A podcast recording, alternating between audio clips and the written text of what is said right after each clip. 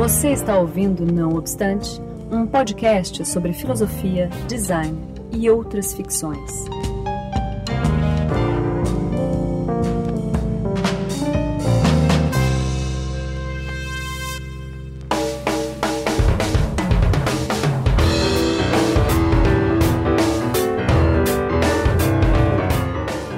Começando, mas um não obstante, finalmente demora, mas uma hora sai. Não obstante, número 7 dessa vez, sobre as relações entre filosofia e literatura. Eu tô aqui, vejam só, com o, o nosso já conhecido parceiro aí do Anticast, Ivan Mizanzuki, diga oi. Parceiro Ivan. caralho, sou chefe dessa merda aqui. É. Ditador. Ditador. e um novo convidado, o Maurício Silva. Diga oi, Maurício. E aí, oi, galera, beleza? Seja bem-vindo. Hoje eu tô, a gente tá sem o Daniel, porque ele tá numa correria desgraçada. E, enfim, eu agradeço aí a presença dos dois. É, que a gente vai tentar traçar esse, essa uma discussão esse, essa polêmica relação entre filosofia e literatura.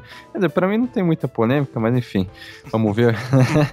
e o Ivan, todo mundo já sabe, a revelação aí na literatura fantástica brasileira, tá oh! tá certo? Tô aí ganhando altos prêmios aí. Isso, é, então, de... é questão de tempo. É, não, quem me dera.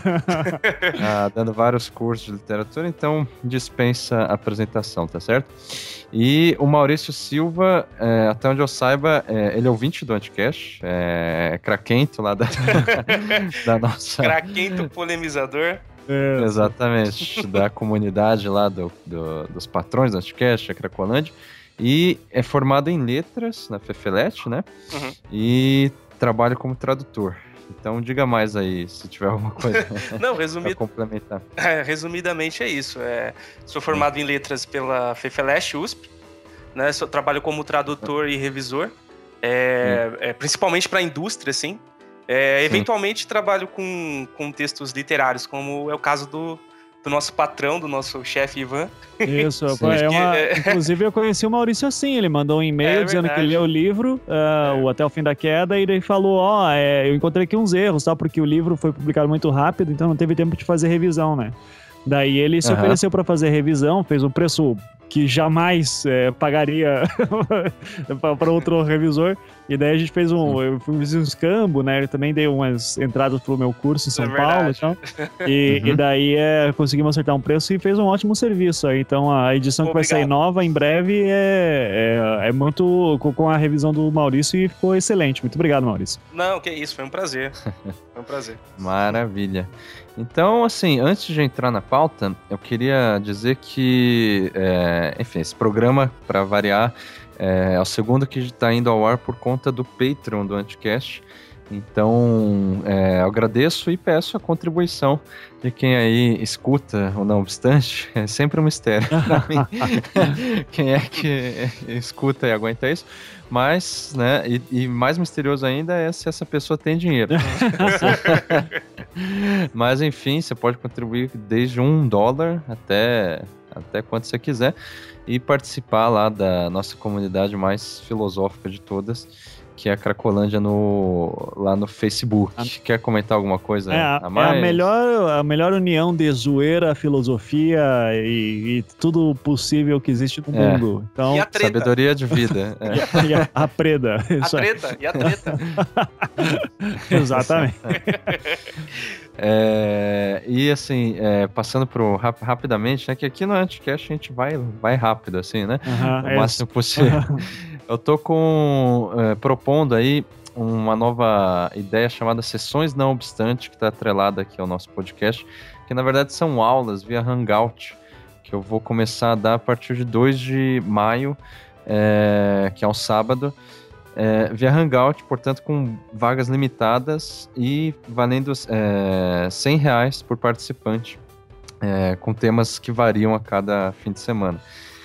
Então, assim, é, eu não sei se vai dar certo, é uma tentativa. Isso, inclusive, surgiu lá na Cracolândia, o pessoal solicitando né, algum tipo de, de curso à distância e tal.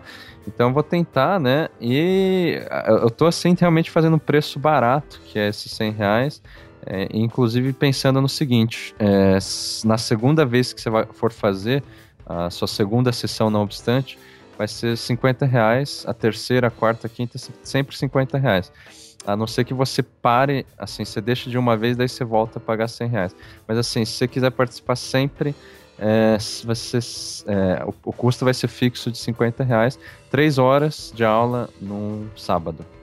Tá certo? Mesmo. Então é isso. É, quem, é, as inscrições é só mandar um e-mail para mim, é, contato arroba nãoobstante.com, sem a sem. Isso, tá e, e sem BR.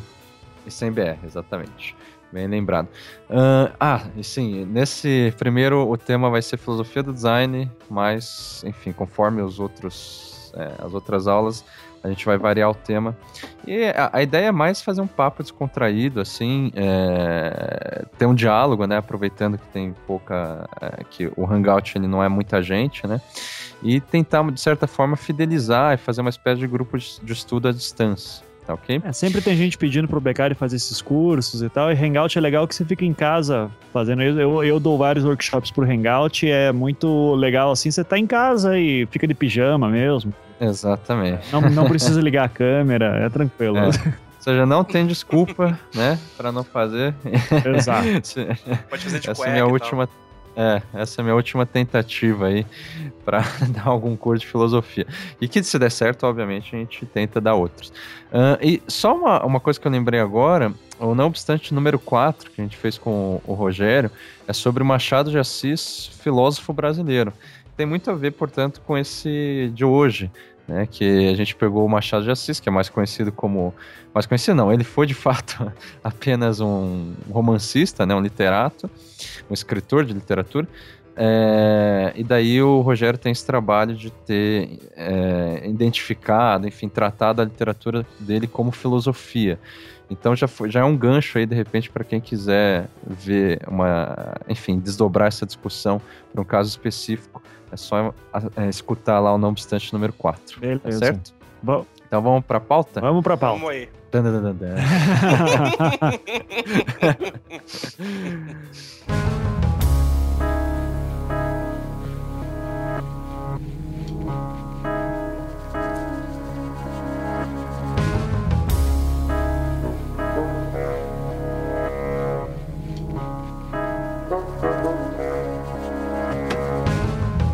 Então veja, gente. É, geralmente, é, só para a gente começar aqui a discussão, é, assim, de uma maneira muito lugar comum, é, as pessoas co é, costumam ter uma, é, colocar uma espécie de oposição entre literatura e filosofia, que na minha opinião ela parece meio indevida, mas isso eu deixo para comentar depois. Que assim, de um lado, a, a filosofia ela é, digamos, a, pautada em conceitos conceitos abstratos, teóricos, enfim, uma lógica conceitual, e por outro, a literatura é pautada em metáforas, daí, portanto, imaginativas, metáforas essas que são analogias em relação a questões concretas das, da vida cotidiana de todo mundo. Ou seja, de um lado a filosofia abstrata e de outro a literatura concreta, tá? Então, assim, para é, contextualizar o mais rápido possível, essa, esse dualismo, tá? Eu pensei aqui numa, numa questão histórica, né? Uh, a gente poderia retomar desde Hesíodo e a mitologia grega, mas assim, vamos, ficar, vamos partir, por exemplo, da época de Platão, da Grécia Antiga, né? Que a filosofia que ele propõe ali, ela tentava se distinguir de dois tipos principais de discursos que eram muito importantes é, em Atenas, do ponto de vista cultural e também político de um lado a poesia e de outro a retórica, né? Então, assim, é, a gente tinha Homero, Sófocles, o Eurípides, ainda que haja uma diferença, né? Que o Homero era da poesia épica é, e o Sófocles e o Eurípides é de, da, da poesia trágica. É do, do é mais... teatro, né, basicamente. Exatamente, é. E, então, e a, a, essas duas poesias, enfim, eram sempre encenadas anualmente para o conjunto de, de cidadãos da, é, de gregos, né? Atenienses, daí, né? Atenienses, exatamente. Esparta estava afim de pegar as crianças para pegar em arma, é, né? Exatamente. Ainda não aconteceu a guerra do Peloponeso.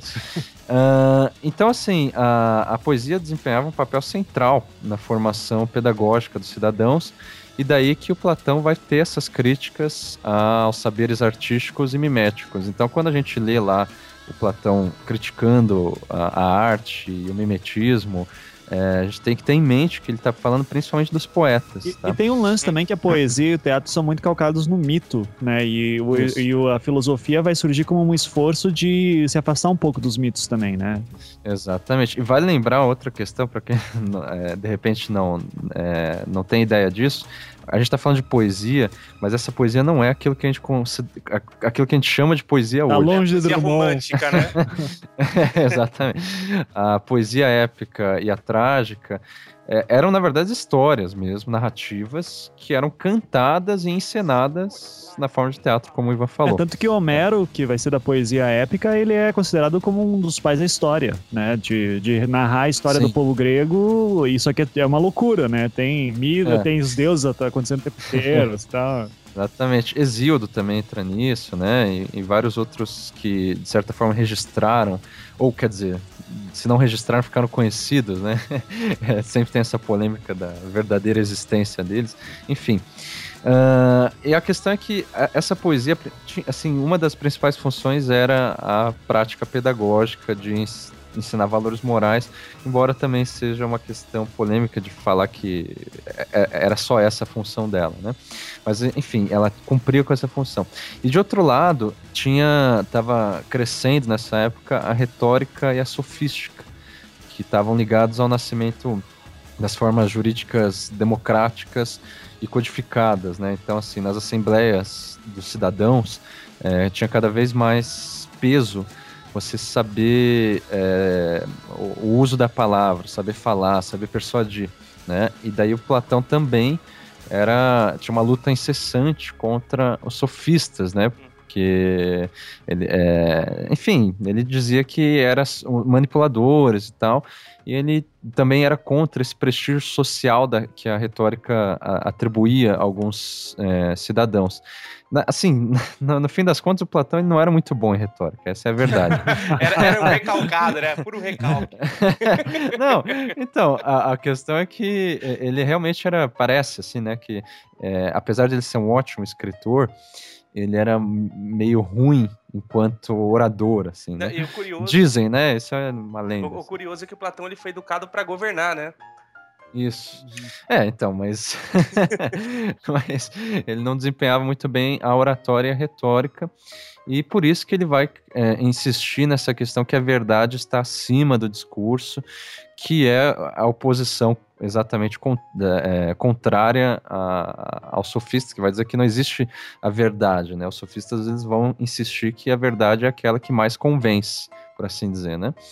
E, e o interessante é que, assim, é, então, só para esquematizar, a gente tem de um lado a poesia, né, que é uma, enfim, a, a, um discurso artístico e pedagógico, e de outro o, a retórica política e sofística, né, para quem é, assim, para quem não, não, não, tem ideia do, dos sofistas, eu sempre costumo explicar que eram é, filósofos muitas vezes estrangeiros que eram contratados por alguns cidadãos de Atenas, enfim, da, da cidade, que é, para reivindicar pelos seus direitos. É como se fosse o nascimento assim do, do advogado, mas não, não é exatamente uma defesa, né? É só para a pessoa falar em nome de outra. É a persuasão, e daí... né?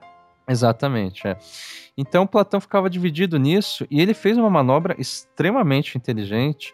É, eu acho, assim, todo mundo sabe que eu sou eu sou antiplatônico pra caramba, mas é preciso reconhecer que ele, é, primeiro que ele pegou todas as, as, as filosofias pré-socráticas, principalmente Parmênides e Heráclito, né, mas também Pitágoras, e sintetizou num sistema é fantástico. E o principal aqui pra gente é que ele fez isso é, de uma forma bastante narrativa, bastante inclusive literária, a gente poderia dizer. Porque por, com base em é, diálogos e personagens, portanto, né?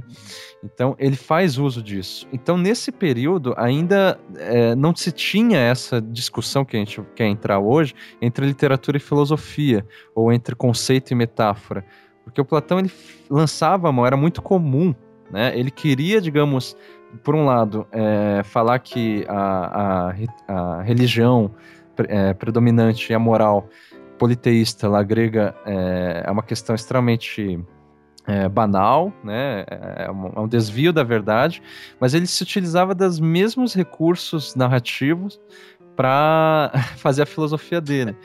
Né? Diga. Não, é, é que tem, tem, uma coisa também, que, que o, o, diálogo né, platônico, ele tem um, tem um motivo também, né? Porque Platão acreditava que é, para se chegar à verdade, é, você tinha de usar da dialética, né? Do, do, do, do, do diálogo. Então tem, tem um motivo filosófico do, do método dele, né? Exato. É, e esse método é contra a, a o método retórico sofístico, né? Tá, seria... Deixa eu interromper, porque eu tenho uma, uma curiosidade aí, os nobres que conhecem melhor a história da filosofia, é, essa coisa inútil, né? é. começou. Você começou. Mas é, é que, o, o, por exemplo, o, o que eu acho legal do, do Platão, eu, eu mesmo quando dou um seminário de, uh, um workshop lá que eu tenho de arte e morte, né? É, eu falo lá hum. do, do da, da, morte do Sócrates, né? Acho que é do Fédon, se não me engano. É, que aparece a morte do, Sócrates, do Sócrates é Fédon, né? É, se eu não me engano, sim. Uh, mas posso estar errado. É, é eu não me lembro de. de mas, mas, assim, por exemplo, vamos falar outro texto dele, o, o banquete, né? O banquete que é uhum. do caralho, né? Tipo, tá todo mundo de ressaca, assim, daí. Sim. Tipo, para, vamos, é, vamos é. falar de amor agora, né? Daí, é. daí todo, todo mundo bêbado, assim, é louco. É, sobre os desejos. É, e, e, é muito. Uh, mas o que eu acho interessante nesse.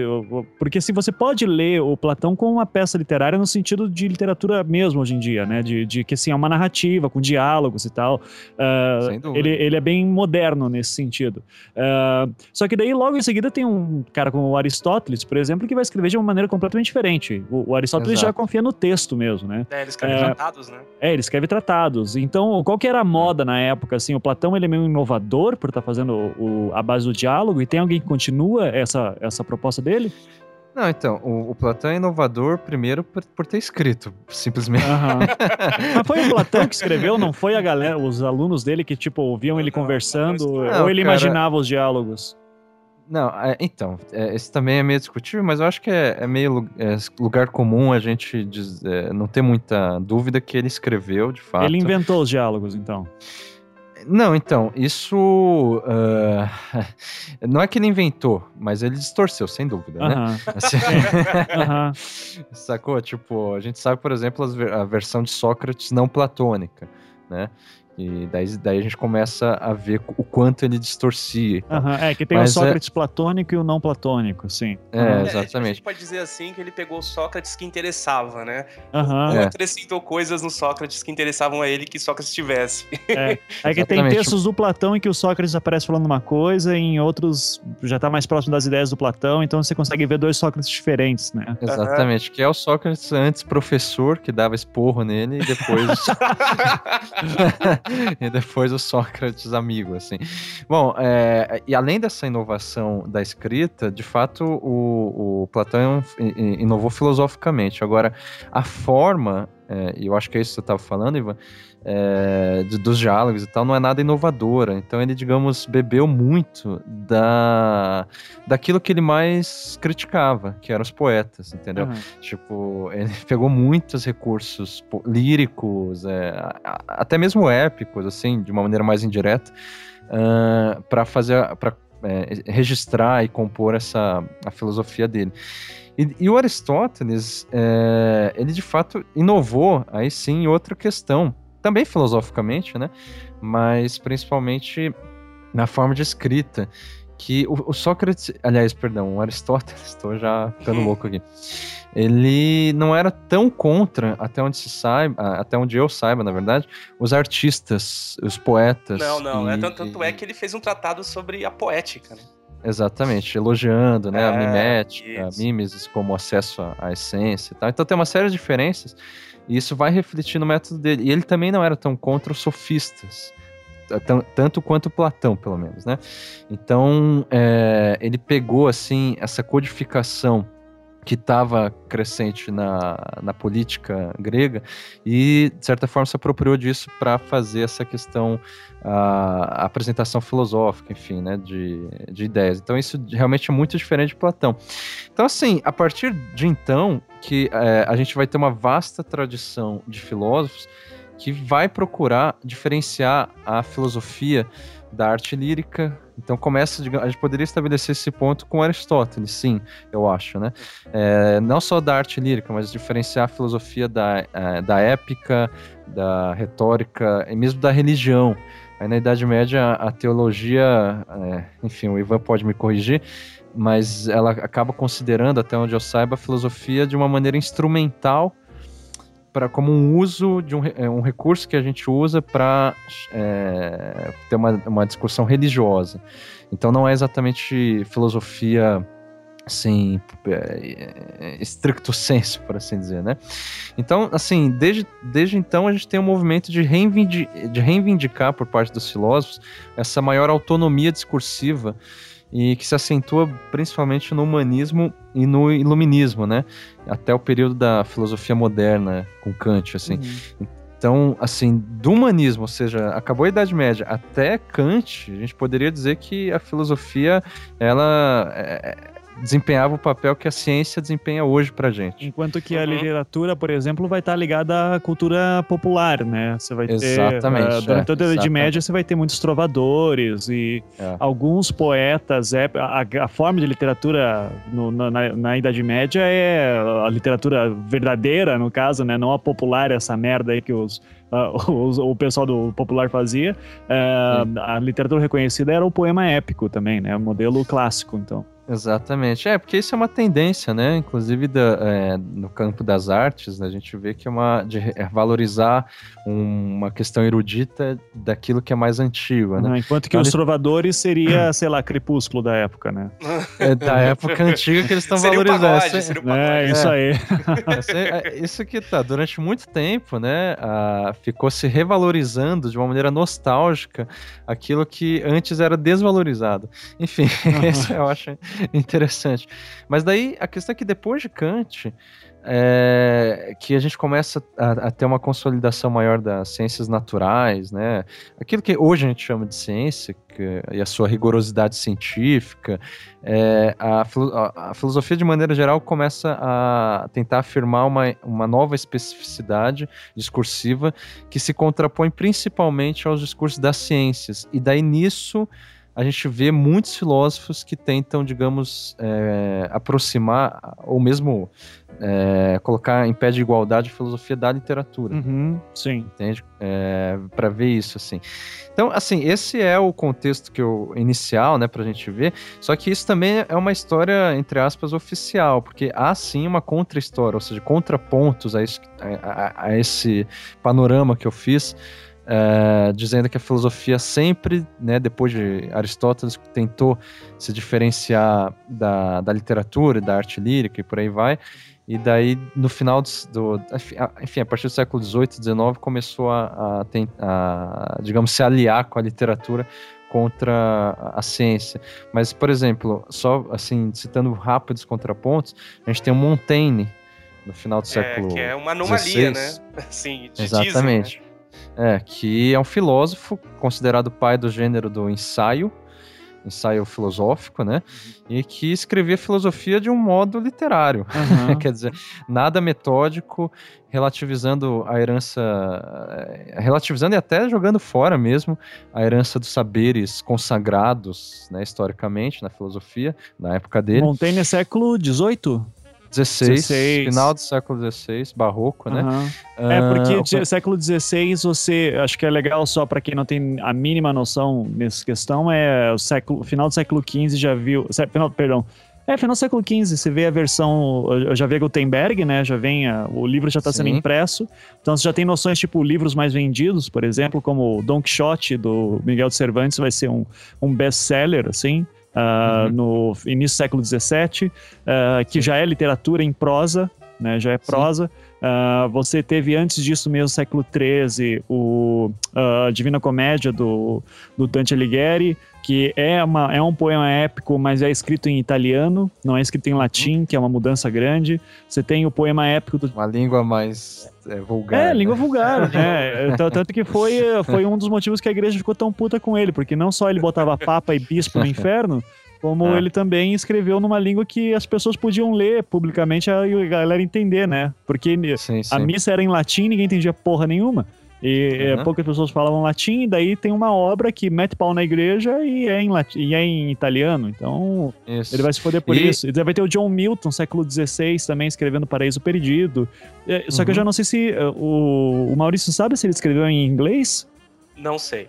Não sabe, né? Mas é. provavelmente. É, é, é obra literária? É, é o Paraíso Perdido lá. Uhum. Desconfio que sim.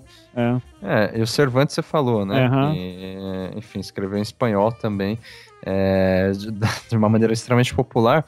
E isso que o, o Maurício falou do que ele chamou carinhosamente o Montaigne de anomalia é em relação aos filósofos da mesma época dele, que são uh, os humanistas ou até mesmo iluministas, né, enfim, dependendo da categorização aí, como Diderot, Voltaire, Rousseau, enfim, em relação a esses, o Montaigne ele realmente tem outra forma de escrever e, de fato, outro, uh, uma filosofia que se contrapõe diametralmente, assim. É, é só, só, só uma coisa, vamos dizer que o Diderot e toda essa galera foi bem depois, né? É 200... isso que eu ia dizer agora, século XVIII, ah, sim, sim, né? Sim. É, desculpa. É que o pessoal estuda. Não, mas é, pra, é, é, é bom até para mostrar como o Montaigne tava, de certa forma. Ah, digamos, à frente. À frente, né? uh -huh, frente, é. para Frentex, né?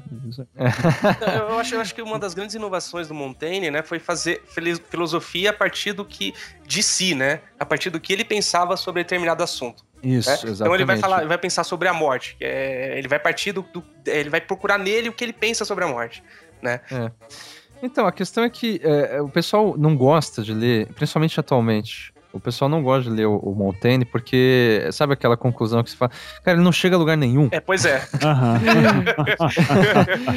porque, de fato, é quase um diário esse, sabe, meu querido diário, esses ensaios dele, assim. Então, tipo, é uma experiência pessoal, como o Maurício falou, que é oscilante, prevalece a incerteza, então ele tá sempre é, mudando de opinião. Então, a, a, filosofia dele é construída sempre como um esboço, em constante reinvenção. Então, é, é, a gente, isso é só para a gente ver como um, um, contraponto, que ele também, assim, é, muita gente fala que o Nietzsche é o pai do, da filosofia literária, que começa a escrever em aforismos e tal. Eu, eu discordo, quer dizer, de fato ele, ele, foi, ele ficou conhecido por isso. Mas tem o Montaigne, e antes do Montaigne, esse foi um exemplo à toa, assim, mas os, os sofistas, eles escreviam é, histórias literárias, assim, que foram é, ignoradas amplamente na história, é, mas... Desculpa. Diga. Não, os sofistas, é, eles por... foram demonizados, né? É, exatamente. Mas, por exemplo, Gorgias e Lucrécio é, são caras que fizeram assim é, mais, digamos, obras literárias, ou aquilo que hoje a gente consideraria obra literária, do que propriamente tratados filosóficos, né? Uh, e daí, assim, é, indo para o século, sei lá, 20, é, a gente tem o Hans Weihinger, que o livro me, o Ivan me deu um livro dele uhum. chamado A Filosofia do Como Se, é, como ser, é, as if, uhum. é, que foi no começo do século XX que ele propôs uma epistemologia é, a partir do princípio da ficção. Então ele diz que tanto a, a filosofia, mas principalmente como as, a, as ciências é, naturais e tal, todas elas são modalidades de, fix, de ficção. É, mas eu, mas eu acho que o Weihinger, eu acho que ele já está tentando resolver um problema da modernidade, né? Que, que separou, exatamente. que separa a literatura da filosofia, porque é, uma, uma coisa que a gente vai, acho que dificilmente alguns de nós aqui vai, discordar, vai discordar é uhum. a questão de que um, o, o, autor, seja um filósofo, seja um literato, né? No sentido de que produz uhum. literatura, ele está passando uma visão de mundo, ele está passando uma, algum tipo de tratado, mesmo que de forma ficcional ou de forma de tratar Ele está se expressando, né, Isso, né, criativamente, em primeiro lugar, e mesmo eu, eu até acho que na filosofia mais assim kantiana e hegeliana, é, há também uma criação estética. Uhum. Sim, sim, mas é. e, e, que daí você vai ver que isso muitas vezes vai ser resolvido por uma questão de nicho de mercado, que você vai ter a formação do, do mercado literário, uh, como a gente uhum. entende, no século XVIII, se não me engano, com a criação do, do romance como, uh, com forma de é. consumo de produto burguês, principalmente, né? Exatamente. Principalmente as mulheres consumiam muitos romances, então... É. Você lê longas narrativas, geralmente era, era dito coisa de mulher, assim, né? É uma coisa interessante é que o, o, Machado, o próprio Machado, ele se referia ao leitor como leitora. Ah, né? que legal. Nesse caso. Uhum. É, é, é, que era a novela das oito, né? Era a é. novela das oito, era você ler um romance em casa, assim, ou os folhetins, né? Sim. Então, e de fato, uh, durante muito tempo, a partir do século XVIII, essa literatura, é, ela acabou sendo, assim, é, amplamente é, é, moralizada por vários filósofos. Tipo assim, eu já vi vários mas filósofos, assim, por exemplo, do idealismo alemão, é, colocando o Don Quixote como ilustração de um perigo né? De, de você se aproximar muito da imaginação e, e sabe, de você é, deixar a razão de lado, por exemplo.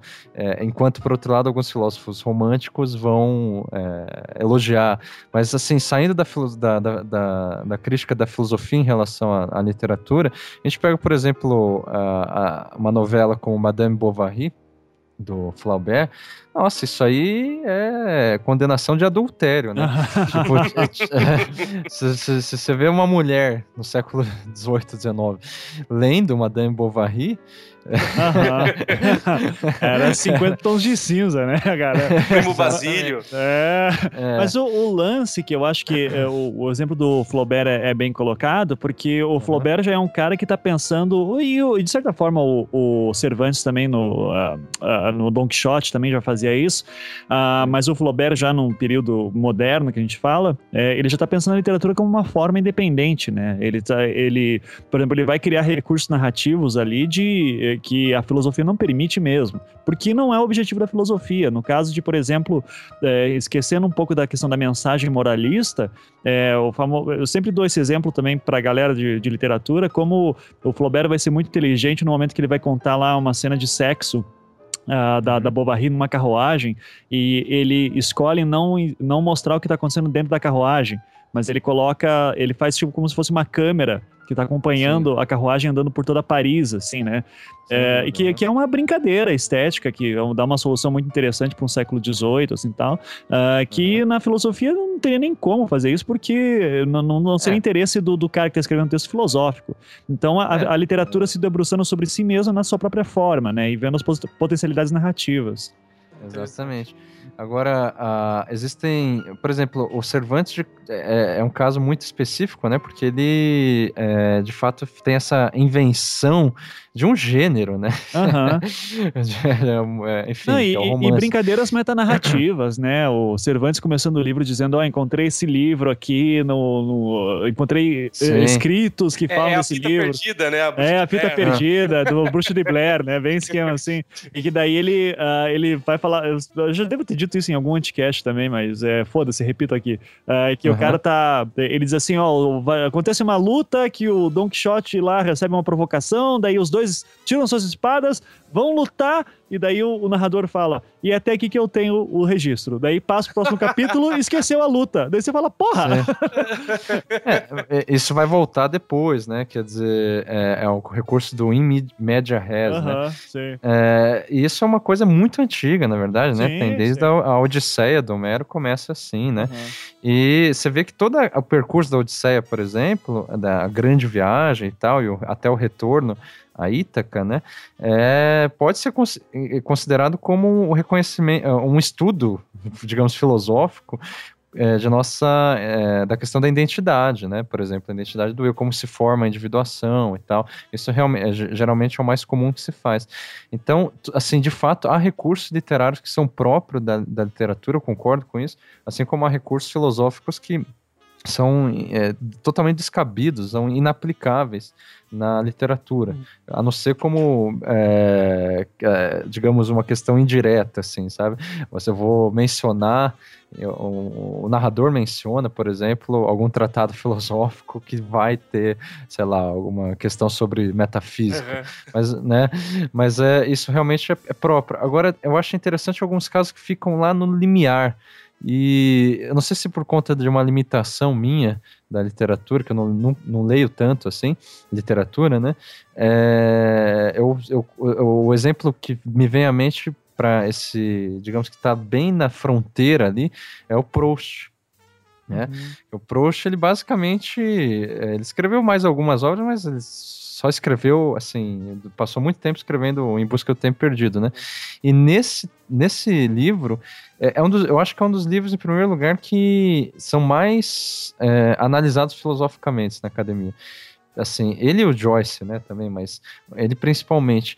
E eu acho que o interessante é essa a ideia que ele passa do leitores de si mesmos, que vai ficar claro só no final, né, que é o, o como que é? A redescoberta, o tempo redescoberto. Uhum. Uh, esse leitor de si mesmo é uma, ele acaba metaforizando a própria literatura de maneira geral como uma lente de aumento filosófica é, para os leitores ler a si mesmos, né? Para gente, no, nós lermos a nós mesmos, com, tendo a, a, a, o texto dele como um, um, um, centro referencial ao qual a gente, no, é, ao qual nos reportamos para a gente sair do silêncio à fala, ou seja, para a gente redescobrir o mundo e entrar no reino dos sentidos.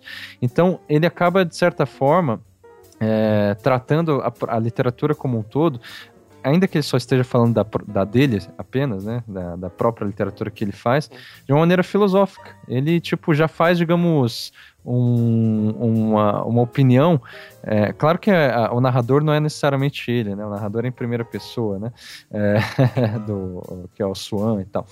Então, é, mas daí você vê que a literatura mesmo, ela é a, é encarada por Proust, mesmo sob a voz do narrador, é, como essa como uma metáfora filosófica.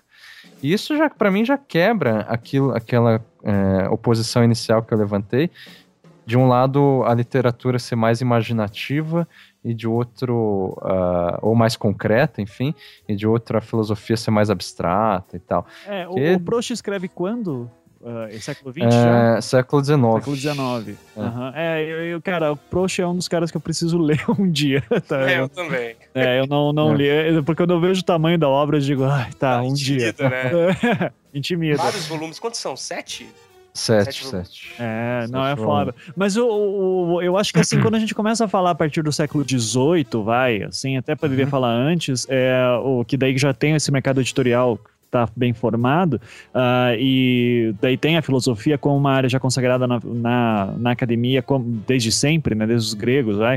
Uhum. Uh, e uh, o que eu acho interessante é que uma vez não era tão separado assim, e a, a, literatura é aquele negócio, né? Você vai ter um cara tipo Nietzsche que tenta fazer uma experimentação, né, de união de literatura e filosofia, mas é uh, hoje em dia, vamos falar do século XXI, eu acho uhum. muito difícil, o, por exemplo, ninguém que vai defender uma tese de doutorado em filosofia em forma de prosa, né? sim, sim. É, ou fazer uma poesia sobre isso, assim. É, no Brasil, né? Não, é, cara, eu, cara, não, cara... eu não vejo isso lá fora, não, cara? Talvez você conheça alguém que fez, mas eu não, não vejo a possibilidade disso lá fora também, não.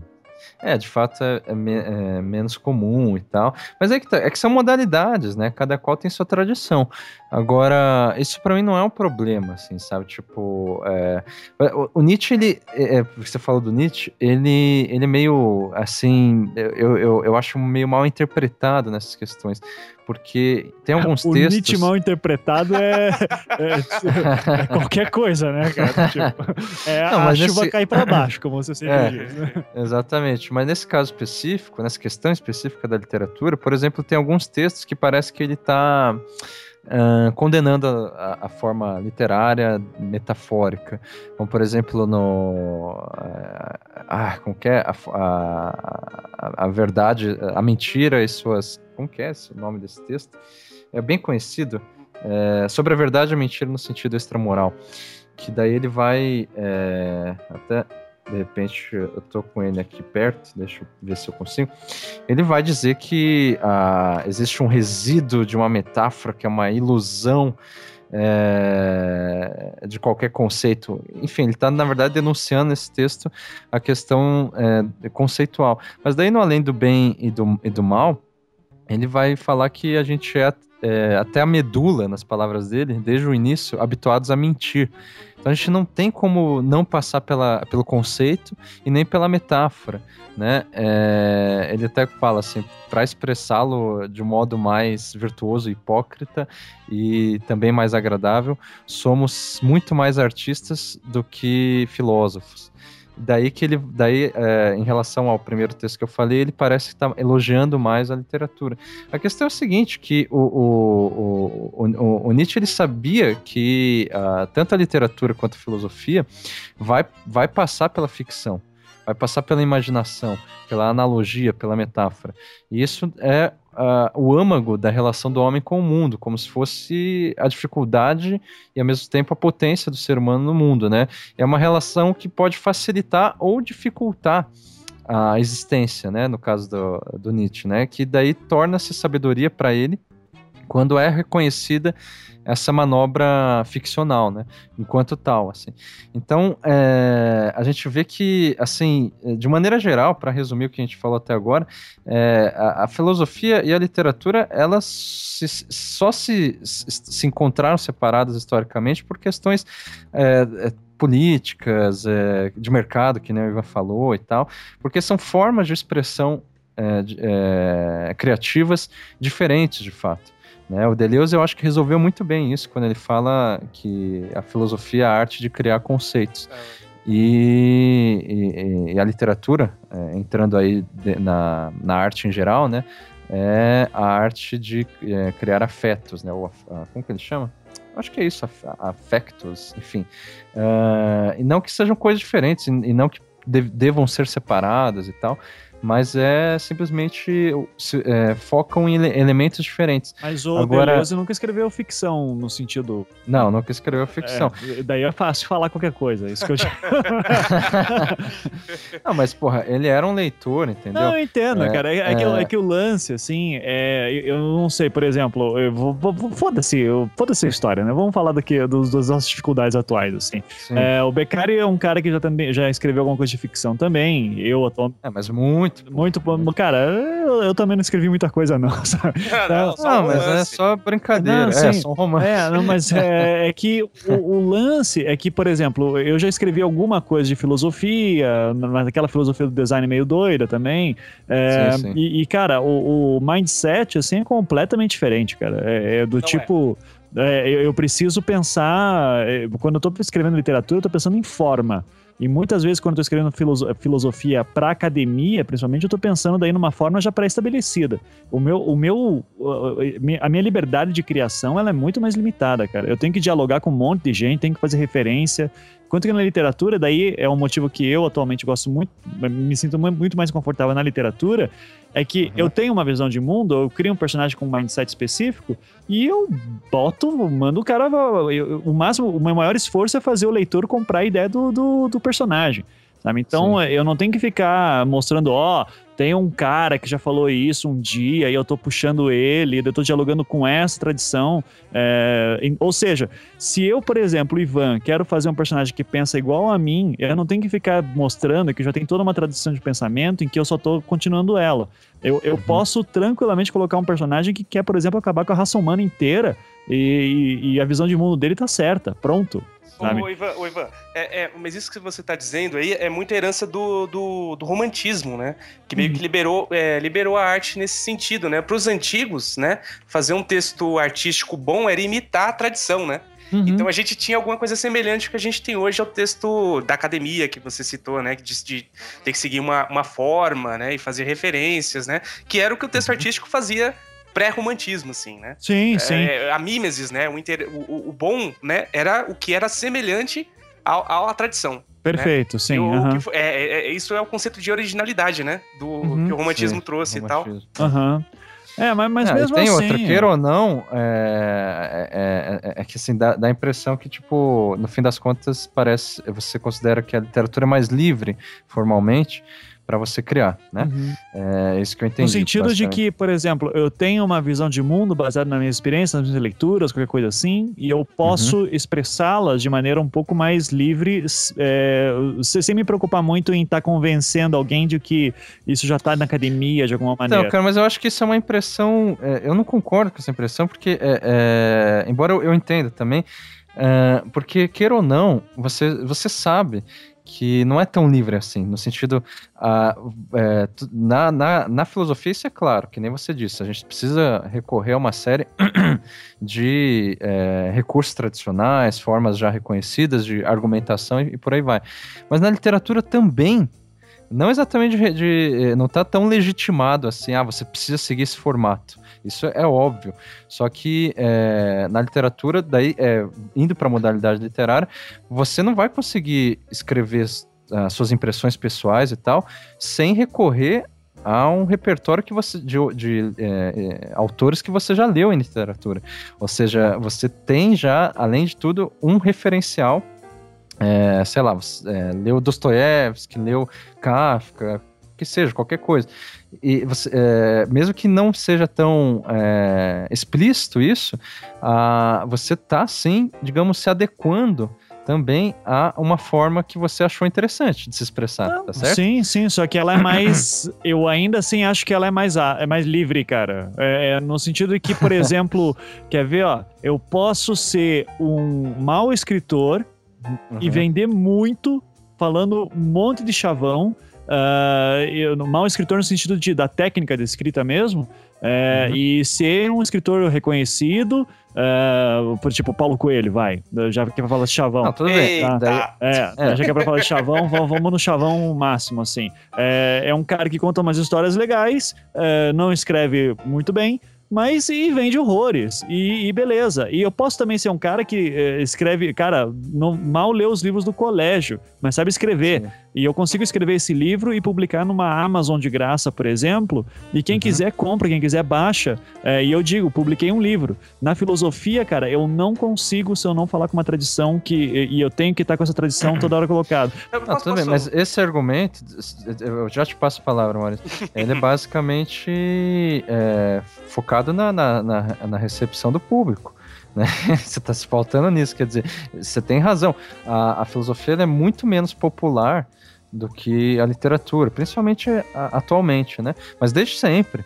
É, a filosofia ela sempre foi é, mais restrita nisso.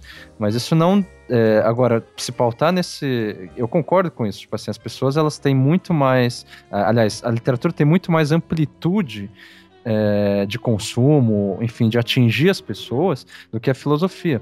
Agora, isso não significa que a literatura seja de alguma forma mais autônoma, mais livre, mais original, mais sincera, mais. Não, não, não, eu entendo, beleza. só que, mais uma vez, eu posso ser um. Vamos lá um cara tipo Nelson Rodrigues, vai. É, Nelson Rodrigues era um cara que nunca escreveu um tratado filosófico, mas os livros dele são, as peças dele, é, têm um alto teor de crítica social do, da, do, do momento que ele está vivendo.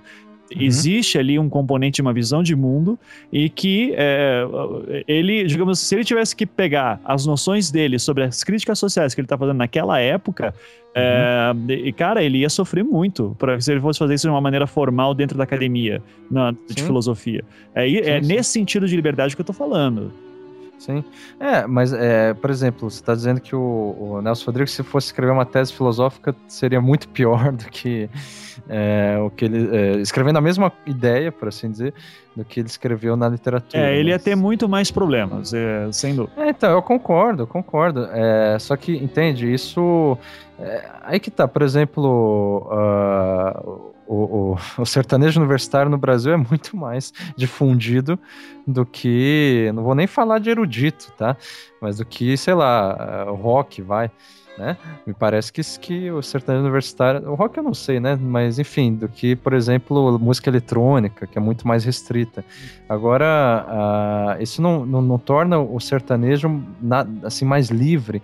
Nesse caso, inclusive, eu acho que o sertanejo acaba repetindo um monte de fórmulas, entende? Ah, não, sim, é. assim como a literatura também vai ter fórmulas, tal. Mas assim, vamos, vamos partir de um princípio que, sei lá, 99% das pessoas é, tem uma visão de mundo que é muito comum. Assim, o famoso senso comum, vai.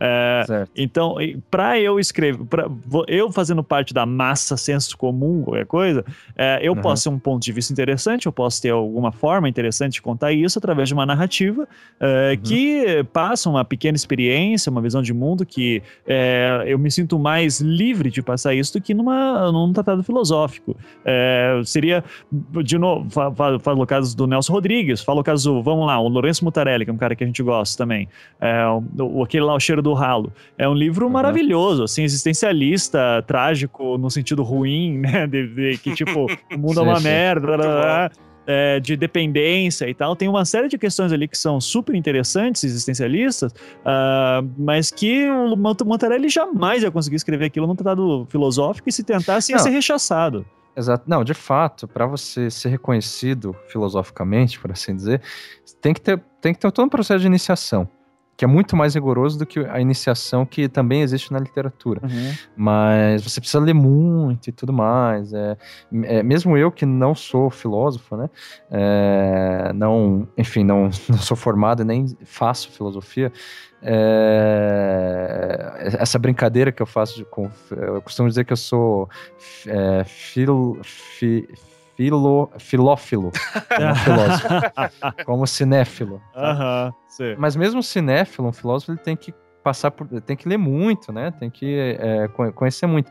Agora, a, isso não, assim, a, o conteúdo, por exemplo, que o, o Mutarelli conteúdo filosófico que você falou, né, do Mutarelli ou de quem, do Nelson Rodrigues e tal, que eles vão passar na literatura, é, eu considero um conteúdo filosófico uhum. em algum assim, em algum nível, certo? Puxando então, o nome Instante 4, eu acho que é mais fácil. Uh, meu ponto é, eu acho que é mais, é, sei lá, é, é mais fácil para o leitor entender um Machado de Assis no Memória Póstuma de Balas Cubas do que ou qualquer outro conto do Machado de Assis que cai naquele ponto do, do Obstante 4 do que ler Schopenhauer, entendeu? Uhum, é isso sim, que eu quero sim. dizer. É, ele uhum. consegue se expressar melhor e o, o, público consegue entender melhor a sua ideia. E se ele fosse tão livre assim numa academia de filosofia, é, ele seria massacrado pelos uh, nobres membros da banca. Eu concordo, cara. É, é, mas aí que tá. É, é que nesse sentido você está tentando diferenciar a, a, o conteúdo das duas coisas. Eu acho que nesse. É, eles só se diferenciam por uma questão de linguagem. Uhum. Então, é, a, a, linguagem, você pode passar a mesma ideia do, do Mutarelli com uma linguagem filosófica e vai ter, sim, esses percalços que você está falando. E, e, e, eu, aí que tá, a, a, é, na minha opinião, é, isso só faz sentido se a gente entender a filosofia como algo de, de distinta da, da literatura e da arte de modo geral. É, eu acho que todo mundo aqui concorda que a filosofia é uma forma de arte. Ah, sim. Né? Uhum. Então, é uma forma de arte mais específica. Uh, assim, ela é, não, é, e de fato, em questão de popularidade, ela é mais muito, muito, muito mais restrita. Agora, é, isso não deslegitima ela. E mesmo assim, se eu for pensar, uh, eu posso expressar, sei lá, um sentimento que eu tenho, uma ideia que eu tenho, uh, de uma maneira visual, por exemplo, no desenho e tudo mais, e, ou na literatura ou na filosofia. Aí eu posso até dizer que o desenho é mais fácil de tudo, entende? Uhum. Porque eu vou lá e resolvo. E aí a pessoa olha de imediato também assimila, ou cria outras ideias, enfim, não, não de uma maneira tão clara, mas enfim, é, acaba sendo mais imediato. Então eu não. Assim, é, são modalidades diferentes que. De, é, é o que eu acho mais interessante é que todas elas, elas é, permitem que o indivíduo ele se expresse E, e só por se expressar é, não é o suficiente ainda. Porque essa questão da elogio da expressão é bem, é bem romântica também, né? Eu só quero me expressar para o mundo e tal. Mas é, além disso, não, não, não, não adianta você se expressar. É, é, é importante você ser é, entendido. É, você, digamos, encontrar ecos e as pessoas se expressarem na, só na leitura que elas fazem do, do que você está se expressando. Então, não adianta você escrever um livro e ninguém lê. Uhum. E, uhum. e, daí, de fato, pensando nisso, eu concordo. A literatura e a arte em geral é muito mais eficaz em, é, em todas as épocas é, do que a filosofia. Né? É, porque ela atinge mais as pessoas, ela amplia mais uma forma de expressão. E eu acho sempre que a, a eu, eu, sempre valorizo mais um tipo de filosofia que vai mais, portanto, num, numa pegada literária, é, no sentido de fazer de, de, que as pessoas não tenham tanto, tanto medo de, de ler ou tanto, enfim, tantos obstáculos para conseguirem chegar na ideia né, da pessoa. Isso é, eu acho que é, é, é senso comum. É, é, o Maurício, eu acabei interrompendo ele várias vezes. Pode falar. não, não, eu, eu, ia falar só que problematizar um pouco, né? Que, uhum. que o Ivan estava falando de produção para academia, né? E, e, vamos lembrar assim que, que é, eu acho que. Eu tenho a impressão, eu posso estar falando a maior besteira do mundo, assim, mas eu tenho a impressão de que Nietzsche não produzia para academia, entendeu? É, e, não, e, e assim, ele adquire um espaço acadêmico muito tempo depois que ele morreu. É, e assim, o mesmo Schopenhauer, né, ele tinha um discurso muito depreciativo contra esse filósofo profissional, né, que ele chamava. Sim. É? Mas aí que tá, tá, por outro lado, o, o Machado de Assis tem um conto muito bom, que eu esqueci o nome, é, que ele coloca o Machado de, o Schopenhauer como personagem. Ah, é? É, que é, é, ele, é uma discussão entre o Schopenhauer e uma criança de 10 anos. Ah, eu lembro do, do Rogério falando. É, e cara, o, o a criança vence. é que a criança leu lá o tratado de como vencer, né, sem ter razão. Não, então, a questão é que, tipo, eles estavam tentando encontrar uma linguagem comum, um vocabulário comum, a criança e o Schopenhauer, entende? E, e, e daí, e Schopenhauer se esforça nesse sentido, assim. E daí ele, ele reconhece que ele estava errado. Isso é no conto do Machado de Assis, uhum, né? Sim. E isso eu acho interessante. Sim, porque... isso é foda, cara. Isso, isso, isso, isso é só literatura, é... cara. Pô, literatura é foda. Tomar no cu. Então, mas, cara, aí que tá. É, a questão é que, de fato, a academia, ela não deve ser. Que eu, eu acho que é isso que o Maurício estava querendo dizer. Ela não é critério para nada. Tá? É critério tipo... pra quem quer seguir carreira acadêmica, porra. Que é o nosso não, caso. Tudo bem. É não, tudo bem. Mas sabe, daí você se adequa e tal. Mesmo, mas aí que tá, tipo, você vai fazer academia, você, tá, é, você, não, você não vai fazer academia de filosofia. Hum. Por, é, mas daí vamos supor, você quer fazer academia em, é, na área de letras, é, mestrado, doutorado, enfim, na linha de, em alguma linha de pesquisa em literatura não é livre, cara. Você, assim, ah, não. você não pode cara, chegar lá e falar assim, ó, eu vou estudar Paulo Coelho. Não vai estudar Paulo Coelho aqui. você, você vai estudar Proust, não, na, James na Joyce. Academia de literatura? É. Não, não, cara. Eu, te, eu, sinto lhe informar, mas tem um monte de tese sobre Paulo Coelho, cara. Não, olha só, eu acho que até você. Não, consegue... eu acho que é mais em estudos culturais, cara. Isso aí na, na, não, na literatura, assim, na... cara. Na literatura. É que assim, tem duas. O Maurício pode falar isso melhor que fez o Fefeleste, mas assim, é, tem duas formas de você analisar o Paulo Coelho. Tem realmente essa questão da, da literatura, é, dos estudos culturais, é, uhum. mas tem também o. o e, e, tem uma outra coisa que é uh, estudar a forma. Estudar a forma, o Paulo Coelho é realmente irrelevante. Aí fodeu. É, daí fodeu. Agora, você não, estudar ele, ele como fenômeno... Crítica cultural. É, sim, então, é, mas é, isso é não entra muito Não, na entra literatura. na literatura também, cara. Não tem isso. Pode, inclusive, fazer um estudo da forma dele, dizendo, ó, oh, é uma forma pobre, mas vende por causa disso, sabe? Então... Entendi. Mas isso é exceção, você sabe. Tipo, a maior parte não é, menos, não vai por esse caminho. Mais ou menos, cara. Não, cara, e na ah, filosofia, aí, Maurício. por outro lado... Fala aí, cara. Não, não, não, eu não. acho o seguinte, eu acho que você, você até pode é, estudar Paulo Coelho, mas eu acho que o Beccari, que ele tá querendo dizer no fundo, é que, tipo, o modo como você vai fazer, é, ele não é tão mais livre assim.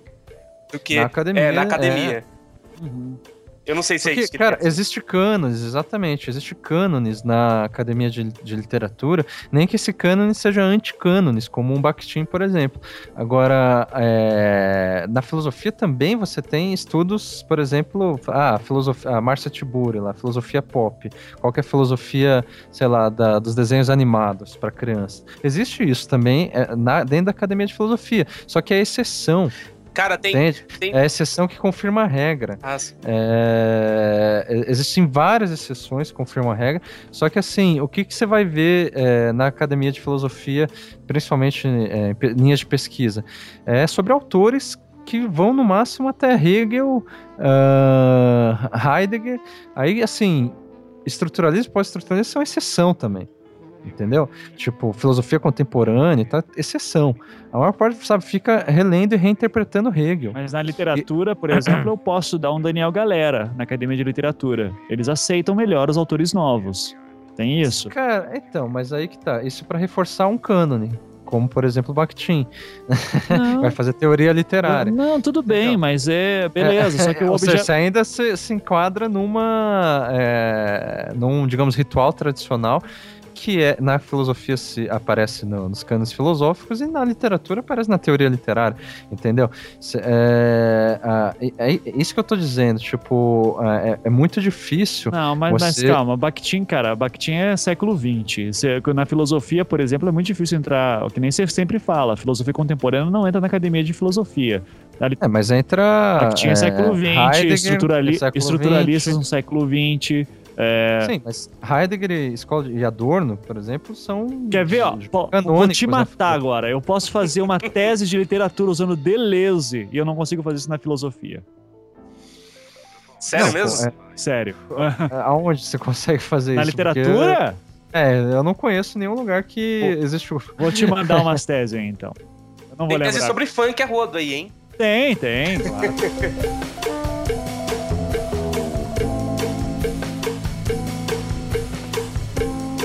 Mas eu, aí que tá, não é, a questão é, é, é, é, ver se isso é exceção, sabe? Eu consigo encontrar uma série de exceções na filosofia também, isso, entendeu?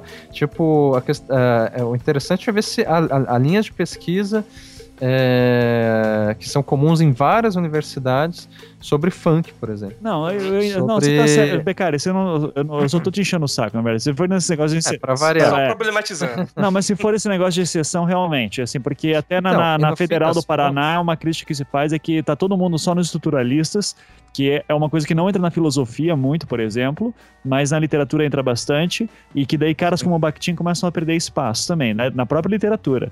Uh, os cursos de literatura, uh, o Maurício de novo pode reforçar o que eu tô falando, uhum. cursos de letras não formam, por exemplo, escritores, cara. É, ah, não, mas não é nem. É, formam leitores. Assim né? como os, é. a academia de filosofia não forma filósofo. É, isso aí. É. Ou seja, o problema é a academia. Esse, o nome desse programa devia ser Foda-se a, Foda a Academia. e de fato, por exemplo, você pega um. É, que nem você estava falando que é impossível, é, sei lá, algum autor tipo, de algum filósofo escrever, sei lá, como o Nelson Rodrigues e o Lourenço Mutarelli, porra, o Michel Onfray, ele tem uma série de tratados que são altamente literários e, tratados filosóficos.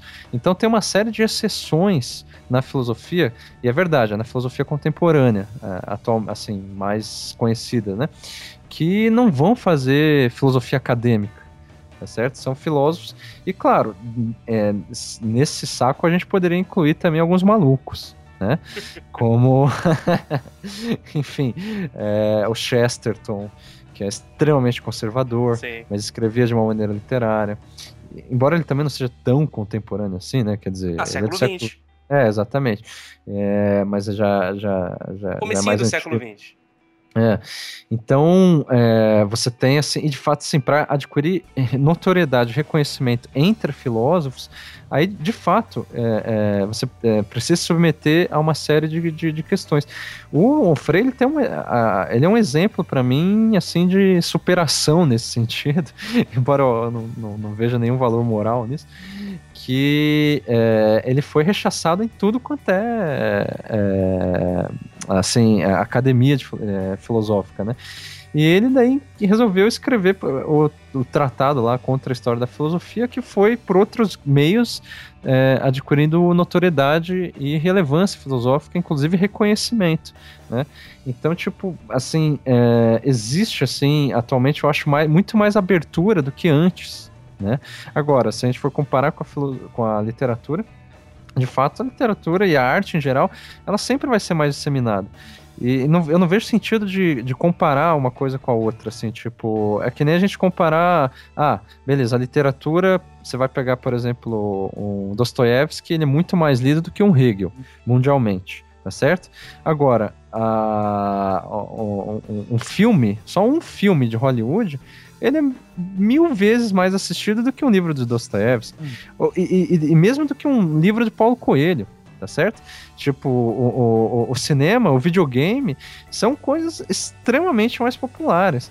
E, e não significa que eles nos dão mais liberdade para criar, uhum, entendeu? Sim. Tipo assim, é, você não tem liberdade para criar no, é, é, é, tanto quanto você não, gostaria. Não, não, mas calma, você tem por Para ter aceitação. Uh, não, está tudo é, bem, mas por exemplo, você concorda comigo que, é, vamos dizer, outro autor lá que eu gosto bastante, o Palahniuk. O Palahniuk com todo o seu lance de autodestruição, sim, é, sim. ficção transgressora, é, que filósofo, quantos filósofos, filósofos contemporâneos que temos hoje que estão uh, fazendo ideias parecidas e quantos autores como o que existem estão fazendo ideias parecidas. Eu sei que não é liberdade total, eu sei que existe uma demanda de mercado, mas percebe que é um pouquinho mais elástico, é isso que eu quero dizer só. E daí, claro, no cinema vai ter esse, é mais abertura, assim, beleza. Só que então vamos falar do cara que consegue fazer alguma coisa escrevendo no computador dele. Uh, a literatura, nesse sentido, uh, continua sendo para mim uma... uma tô falando agora como eu como escritor eu me sinto mais livre na literatura para colocar minhas ideias do que uh, quando eu, eu, eu, me aproximava mais da filosofia. É nesse sentido. Não, tudo bem, isso é uma questão de gosto pessoal. Agora, porque eu consigo encontrar vários paralelos, eu não sei o que você quer dizer com ideias parecidas, mas de ideias parecidas com a do Palahniuk na filosofia. Agora, essa questão de gosto, eh, sabe, eu também prefiro a filosofia é, eh, para me expressar é, do que a literatura ou mesmo a artes visuais. Eu não me, eu não, não, tenho, não me sinto tão li tanta liberdade para me expressar, mas isso porque eu acabei desenvolvendo mais uh, a linguagem filosófica, né? Agora, o que eu acho perigoso é, é eu, eu não acho que você esteja fazendo isso. Eu espero que não. É a gente defender assim, além dos gostos, que a literatura tem uma autonomia maior. Não, não, ou não. que. Não, tô dizendo só. que é uma é... coisa daí a arte pela arte, né? Do, do século XIX que vai dizer que a arte ela é infinitamente, o romantismo, né, artístico, a, a arte é infinitamente superior à filosofia, à ciência, a qualquer coisa, não, porque ela está mais próxima da alma. Não, isso não, é meu Deus, bobagem isso. o meu lance só é assim, de questão de prazer mesmo. Eu tenho muito mais prazer no texto literário que o autor parece que consegue expressar suas ideias de maneira um pouco mais solta é, do Sim. que todo. Cara, por exemplo, eu não consigo ler Hegel, cara. Eu acho Hegel insuportável. Hegel. É, Kant, eu acho é. chato pra caralho, sabe? Então... Mas aí que tá. Eu acho que a maior parte das pessoas também estão indo por aí. Quer dizer, é, vão concordar com você. É, é, quer dizer, vão se identificar com, com, com isso que você falou. mas tem poucas pessoas como eu que se empolga mais, tem, tem mais prazer em ler filosofia, e não necessariamente Hegel, né? Uhum. Mas um Paul Ricoeur, por exemplo, que também dá asco para as outras, para quem gosta mais de literatura, geralmente. É, isso eu sei porque eu, é, tem muita colega meu que, enfim, tá na academia de literatura e já ouviu falar de Paul Ricoeur, né? Que Paul Ricoeur escreve muita teoria literária. Só que tem medo de Paul Ricoeur que é filosófico e tal, né? E eu sinto um prazer gigante. Agora, a maior parte das pessoas não vão nem se identificar nem comigo nem com você. Uhum. Ah, elas vão se identificar. Eu tenho prazer jogando videogame, entendeu? Hum. Eu tenho prazer com a indústria pornográfica. Eu tenho prazer com, sei lá, fumando crack. Enfim, é... Todos nós. É. Então, tipo, uma coisa não sabe, tipo, não, não significa que videogame é, é, é algo mais verdadeiro ou mais acessível é, mais é, é, é, é, fácil das pessoas entenderem do que a literatura. Uhum. Entendeu? Tipo, é, é, é, aí que tá, essa discussão, é, é ela simplesmente, assim, é, é, elitista no fim das contas. Tipo, a gente tá falando assim, por exemplo, quem é que sente prazer com matemática? Eu não posso dizer que ninguém sente prazer com matemática, tá certo? Tipo, tem matemáticos é, que, pô, se não fossem eles, não existiria academia em matemática. Uhum. Não, é, existiria sim, sim. um Alan Turing da vida. Ah, mas eu, eu, me pergunto, eu queria saber do, do, do Maurício aí, que é um cara das letras, mas que gosta de filosofia. Dentro dessa discussão toda, como é que você se coloca, Maurício? O que, que te dá mais prazer? Não, cara, eu, eu entrei na letras, assim, mas para ser sincero, eu sempre me interessei mais pela crítica literária do que pela, pela, pelas obras. Uhum. Entendeu? Eu, sempre, é, as obras sempre foram tipo um gatilho para eu, eu, pensar em algum aspecto, em alguma coisa. Então, nesse sentido, eu, tô mais próximo da filosofia do que da, da literatura, né? Assim, uhum. é, a literatura eu acho que hoje é, ocupa mais tempo das, das minhas leituras, assim, né? É, acho que o último livro é, de, de ficção que eu li foi o seu. Assim. Caralho, que honra. é, então. É, é eu, eu não leio nada de, de ficção atualmente, uhum. ou de literatura, mas é, esse caso do Maurício é parecido com o Rogério, que também é formado em letras e ultimamente tem mais produzido, é, pelo que eu saiba, é, obras filosóficas, por assim dizer, né? uhum. né? Ou mais próximos da filosofia do que da literatura. É, só que em nenhum momento ele abandonou a literatura, entende? Ou o seu gosto por literatura. É, e essa é a questão, tipo, eu admiro muito, porque eu não consigo ser assim. É, pessoas que não simplesmente escolhem entre um e outro entende? Mas pessoas que começam a fazer várias coisas. Eu admiro muito porque são pessoas que têm facilidade em se é, expressar de maneira diferente. Uhum, sim. Né? Tipo, é, eu vejo isso muito no Rogério, assim. Eu não conheço uh, tanto a obra dele é, literária, já li alguma coisa ou outra, é, poesia e, e, e, ficção, mas é, dá para ver que ele tem essa facilidade de se expressar tanto em um quanto em outro. Mas uh, deixa eu te fazer uma pergunta então, Becari. Eu tô me metendo aqui como host, foda-se, né? É, mas é, é, por exemplo, um prazer. falando assim da escrita, eu, uma coisa que me dá muito prazer quando eu tô escrevendo literatura é, uhum. é pensar na forma do texto, sabe? Do tipo.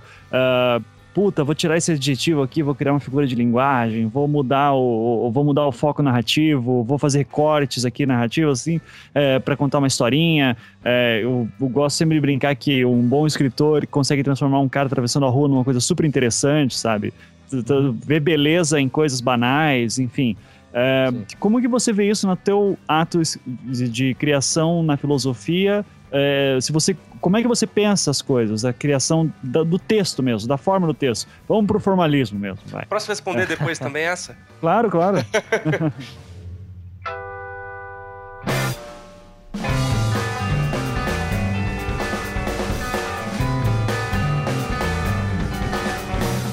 Ah, é, é, lembrando que formalismo é uma questão que a gente vai fazer um programa aí. É, sim. Mas falando sério dele. Enfim, uh, cara, eu me dou muita liberdade disso porque eu não estou na academia de filosofia. Uhum. Então, por exemplo, na minha tese de doutorado, é, é, entre um capítulo e outro, que são de fato seguindo, digamos, a linguagem acadêmica e os objetivos da tese, é, eu coloco interlúdios, que são contos literários mesmos, é, sempre em primeira pessoa e eu falando das minhas experiências. É, e mesmo quando eu faço, sei lá, tipo, alguns artigos, seja no, no meu blog, mas às vezes em, em alguns casos é, também é, para publicar academicamente, em vários momentos eu, eu, eu, eu, coloco assim, olha, eu vou abrir mão da linguagem, é, sei lá, discursiva filosófica ou acadêmica e tal, para é, explicar o que eu quero dizer de uma, de uma outra maneira.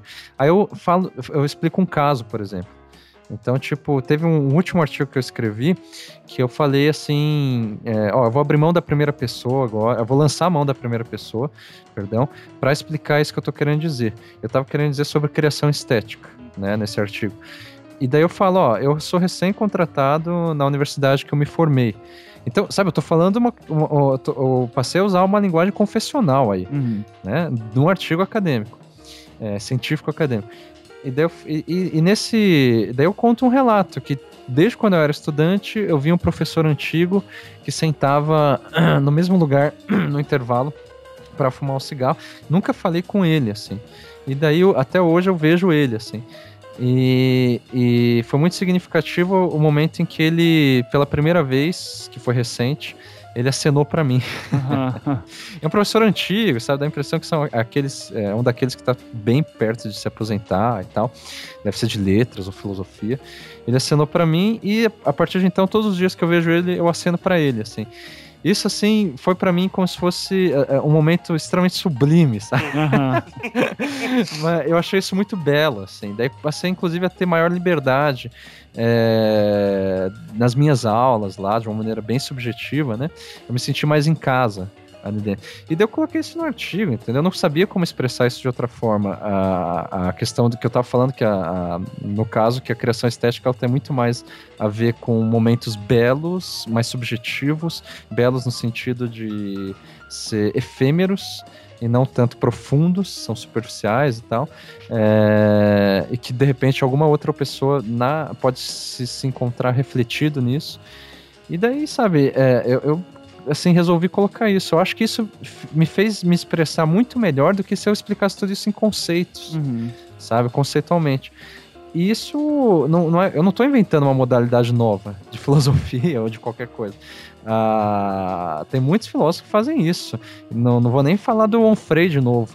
Uh, Baltazar Graciano, na mesma época que Montaigne, assim como Montaigne, fazia isso também. É a forma de ensaio, né? Uhum. E você, esse híbrido entre a, a, literatura confessional, por assim dizer, e ou mesmo narrativa, assim, lírica, de repente, com um, passar uma informação, passar uma, uma ideia filosófica. Mas isso reforçando porque você não está na academia de filosofia. Né? De filosofia você não conseguiria Sim. fazer isso. Exatamente, mas cara, é, você tem um asco com a academia. Chega, chegamos à conclusão que a academia, né, coloca algemas.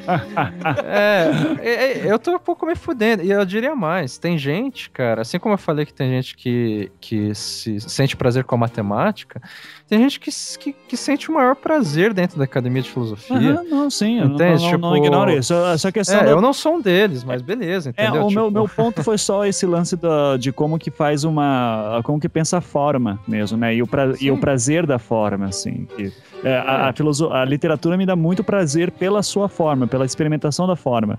E, e na, coisa que na filosofia eu nunca senti. Entende? Mas é uma beleza. Eu, o Maurício queria falar. É, aí, então, eu, eu, acho que, eu acho que eu tô entre, entre o Ivan e o Beccari, assim, né? Porque, assim, eu me identifico muito com o que o Ivan disse desse prazer da forma de, de mudar um adjetivo por outro, de tirar, às vezes, né? É, é a gente eu, sei lá, eu senti muito isso no, no, seu conto que você publicou lá na o Arcano, o Arcano 15, né? Aham, uhum, sim. Uhum. É, dá para sentir assim, né? Que tem, é, ele é, ele é um, um conto que tem períodos curtos assim né? Uhum. Parece que foi pensado daquele jeito e aquilo causa um certo efeito. Então, eu, eu, fico, eu fiquei me imaginando fazendo coisa parecida, né? E, e, quando, sei lá, eu arrisco fazer alguma coisa, aquele poema que eu te mandei, mandei o poema pro Ivan pra ele dar a opinião dele lá. Uhum. então, é, tem muito disso, assim. Não, e é muito bom. Eu nunca te dei retorno, mas é muito bom, cara. Desculpa. Não, deu sim. ah, dei, né? É, desculpa. então, eu tô, tô maluco. É, é então. É... Tem muito disso Não, mas, de. de é... mas, mas dá a impressão que o que a gente, eu acho que a gente deveria evitar é que assim, uh, desculpa te interromper, não Maurício, pode falar, mas é, senão eu perco a ideia. Quando às vezes a gente vê um filme é, que a gente gosta pra caralho e vê alguma cena que a gente tem um estágio, um estado, a gente entra no estágio catártico, uhum. assim, né? Meu, isso aqui é impossível. Eu acho que é isso que também o Ivan quis dizer. Uhum que ele sente mais prazer com a literatura. Isso é impossível de ser é, é, traduzido Seja filosoficamente, seja na literatura. Então, mas aí eu discordo, entende? Aí eu, por isso que eu falei que eu tô no meio termo, né? Sei lá, quando, quando eu tô escrevendo um, sei lá, eu escrevo um artigo, eu tô com a ideia na cabeça, eu vou escrever um artigo. A ideia não tá, não tá formatada ainda em palavras, né? E, assim, eu sinto muito prazer em conseguir é, é, comunicar essa ideia da, de uma forma articulada, assim, de uma forma... Eu, eu acho que, que o sentimento é parecido, sabe? É o sentimento de, de é, conseguir passar né, o que você quer passar, enfim. né? Sim, sim. É, tem, tem, tem, coisa parecida, assim, na criação é, filosófica, entre aspas. Ah, aí, sim, né? sim. É, é. E é importante dizer que não é que o Beccari defenda que na, no, o cinema passa melhor do que na filosofia, né? Não, eu tava falando Justamente... que eu acho isso perigoso, uh -huh, inclusive, sim, ter sim. esse tipo de impressão, porque é, de fato tem, não é que é, é impossível a gente é, transformar uma, uma ideia do, passada no, no filme para um artigo é que a linguagem do cinema possibilitou isso. Agora, eu acho que a linguagem filosófica possibilita é, passar algumas ideias que o cinema nunca vai chegar, nem a literatura. Mas você tem. Né? Mas você consegue me dizer um caso em que você, tipo, leu uma parada de filosofia e disse, cara, isso aqui é, é foda demais, assim, e só na filosofia conseguiria me passar? Sem dúvida. É, o Riquet, que eu tenho mais lido ultimamente, é um exemplo, por exemplo. A, a, o tempo e narrativa, cara que ele vai fazer um, é, um tratado sobre a questão da temporalidade atrelada à imaginação. É, cara, se, se, é, tudo, tem, assim, se somar os três tomos juntos, dá mais de mil páginas, uhum. né? Muito mais, talvez. Uh, um dos tomos tem 700, quase, 800 e tal. É, e que, assim, é, apesar de ter mil páginas, é, é eu acho que se, se, o cara não ler uma por uma dessas mil páginas, é, ele não vai ter uma experiência tão boa quanto eu tive, pelo menos, né? É, é, se, é, do que se ele tipo, se a gente fizesse uma adaptação desse tempo e narrativa, por exemplo, hipoteticamente para o cinema. Uhum. Isso foi uma, um, um, exemplo forçado, né? Não, Nunca... não, mas é, mas é, eu poderia traduzir o teu negócio, por exemplo, pegando o trecho em que te elevou as nuvens é, é. e passa só essa página, por exemplo, não seria a mesma coisa de eu ler o livro inteiro. Né? Exatamente. Então, é, isso, assim, porque não faz nem sentido, sabe? Tipo, é, tentar, essa tentativa de, por exemplo, fazer uma transferência de modalidades ou aparatos artísticos de uma mesma ideia. Não faz sentido para mim. A, a, o aparato e a modalidade vai inevitavelmente criar uma ideia nova.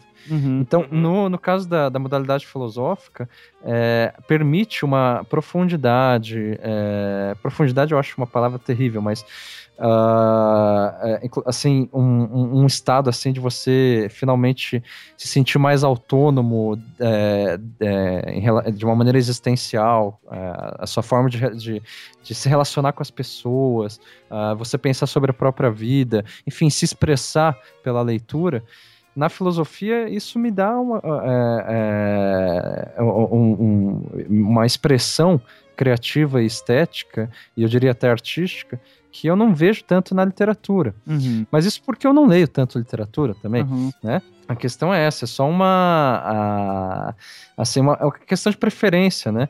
E daí eu volto a dizer que eu admiro pessoas que conseguem transitar facilmente, seja na leitura da, de várias modalidades artísticas, quanto na prática, uhum. né?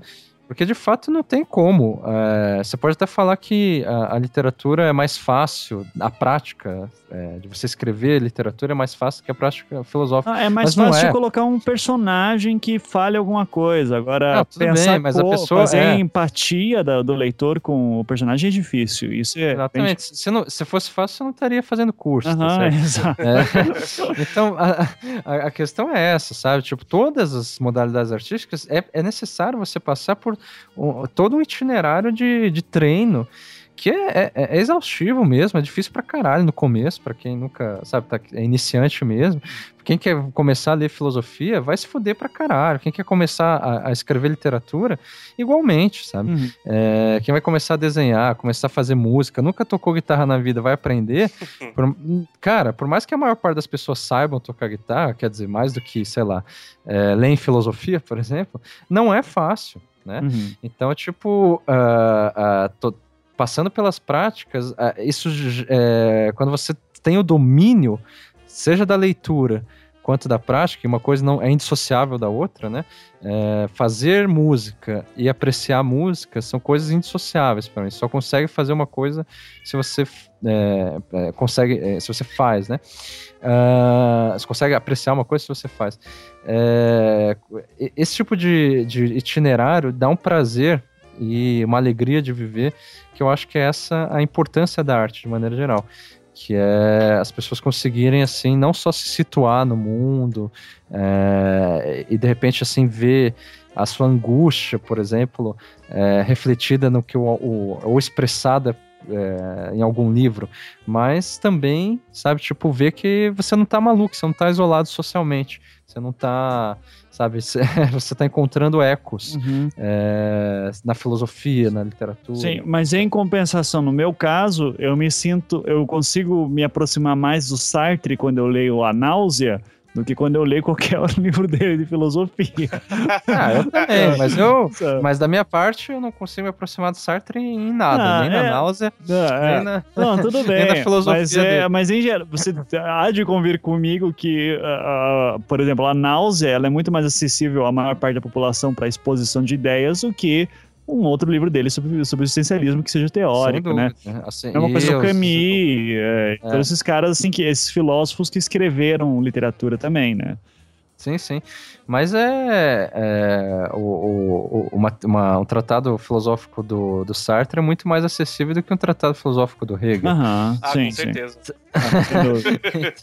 então, tipo, é, eu não vejo assim, a, a, questão não é acessibilidade, né?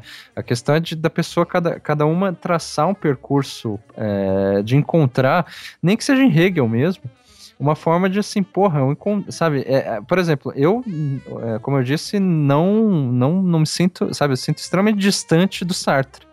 Assim como do Kafka, do Camus, é, do Dostoiévski, assim, eu não me, não me sinto refletido ali, não tem nenhum tipo de experiência estética, criativa e artística com eles. Mas no caso, por exemplo, do Nietzsche, lá do Zaratustra, é, é, uhum. é, um, é, é, um livro de literatura. Posso, posso dizer que é um livro de literatura? É, é o mais dele, digamos, é o mais. É o, mais, é o que tem mais aspectos narrativos. Certo. Assim. Uh, seria possível fazer aquele, aquele livro uh, numa forma de um tratado, ou escritos nietzschianos de aforismos, que seja, ou aquela forma ela é fundamental para passar a ideia que ele está querendo naquele livro?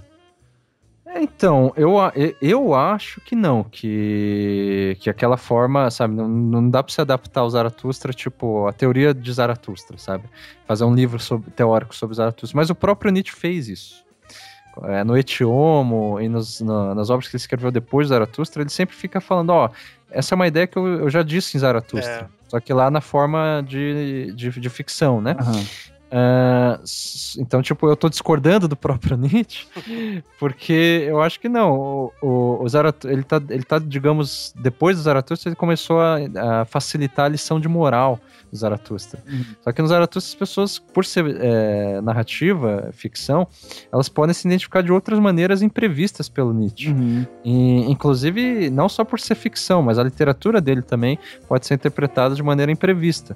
E isso que eu acho que é a grande qualidade dele aquela questão de má interpretação, né, é, do Nietzsche que é inevitável, e ele nunca abraçou isso direito, né?